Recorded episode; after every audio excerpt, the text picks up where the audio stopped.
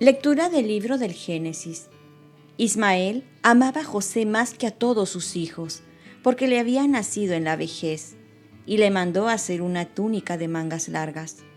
Al ver sus hermanos que su padre lo amaba más que a ellos, empezaron a odiarlo y le negaban el saludo. Sus hermanos fueron hasta Siquén para apacentar los rebaños de su padre. Entonces Israel dijo a José, tus hermanos deben estar con los rebaños en Siquén.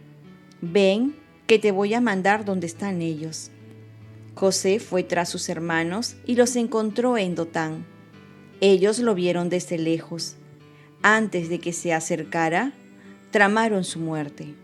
Se decían unos a otros, ahí viene el de los sueños, vamos a matarlo y a echarlo en uno de estos pozos. Luego diremos que una fiera lo ha devorado Veremos en qué terminan sus sueños. Oyó esto Rubén, e intentando salvarlo de sus manos, dijo, No le quitemos la vida. Y añadió, No derramen sangre, échenlo en este pozo aquí en el desierto, pero no le hagan daño. Lo decía para librarlo de sus manos y devolverlo luego a su padre. Cuando llegó José al lugar donde estaban sus hermanos, lo sujetaron le quitaron la túnica de mangas largas, lo agarraron y lo echaron en un pozo vacío sin agua, y se sentaron a comer. Levantando la vista, divisaron una caravana de ismaelitas que transportaban en camellos una carga de goma, bálsamo y resina de Galat a Egipto. Judá propuso a sus hermanos, ¿qué sacamos con matar a nuestro hermano y ocultar su sangre? Vamos a venderlo a los ismaelitas sin manchar nuestras manos, que al fin es hermano nuestro y carne nuestra. Los hermanos aceptaron. Al pasar unos comerciantes medianitas, lo sacaron del pozo y lo vendieron a los ismaelitas por veinte monedas de plata. Y José fue llevado a Egipto. Palabra de Dios. Salmo responsorial. Recuerda las maravillas que hizo el Señor. Llamó al hambre sobre aquella tierra, cortando el sustento de pan. Por delante había enviado a un hombre, a José, vendido como esclavo. Recuerda las maravillas que hizo el Señor. Le trabaron los pies con grillos, le metieron el cuello en la argolla, hasta que se cumplió su predicción, y la palabra del Señor lo acreditó. Recuerda las maravillas que hizo el Señor. El rey lo mandó desatar. El Señor de pueblos le abrió la prisión. Lo nombró administrador de su casa, Señor de todas sus posesiones. Recuerda las maravillas que hizo el Señor. Lectura del Santo Evangelio según San Mateo. En aquel tiempo dijo Jesús a los sumos sacerdotes y a los ancianos del pueblo, Escuchad otra parábola. Había un propietario que plantó una viña, la rodeó con una cerca, cayó en ella un lagar, construyó una torre, la arrendó a unos labradores y se marchó lejos. Llegado el tiempo de los frutos, envió sus criados a los labradores para percibir los frutos que le correspondían.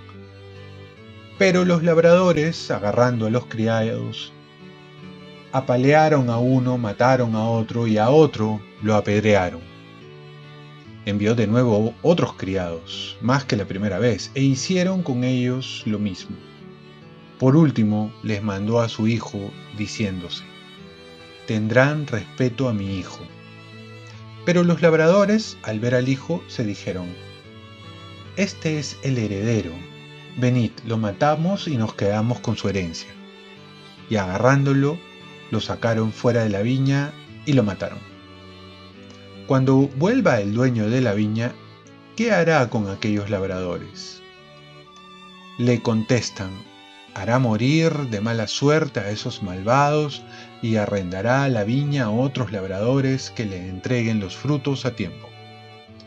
Y Jesús les dice, ¿no habéis leído nunca la escritura? La piedra que desecharon los arquitectos es ahora la piedra angular. Es el Señor quien lo ha hecho. ha sido un milagro patente? Por eso os digo que se os quitará a vosotros el reino de Dios y se dará a un pueblo que produzca sus frutos. Los sumos sacerdotes y los fariseos al oír sus parábolas comprendieron que hablaba de ellos y aunque intentaban echarle mano, temieron a la gente que lo tenía por profeta. Palabra del Señor. Paz y bien. Si estamos en la mano de Dios, todo terminará bien.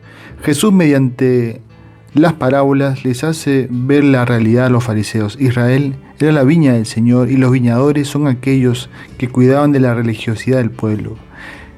Pero en vez de servir a la viña, se servían de ella. Habían trazado sus propios planes donde también querían que Dios entrara en ellos. No podían tolerar pretensiones para ellos absurdas como las que Jesús proponía. Jesús relata entonces la historia de salvación, en la cual los viñadores van matando a todos los profetas hasta llegar a matar al Hijo de Dios, que es la piedra que desecharon los arquitectos y que ahora es la piedra angular.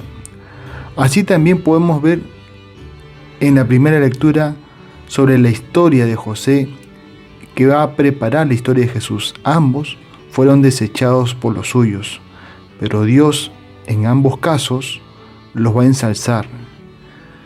Y nuestra vida también la debemos ver así.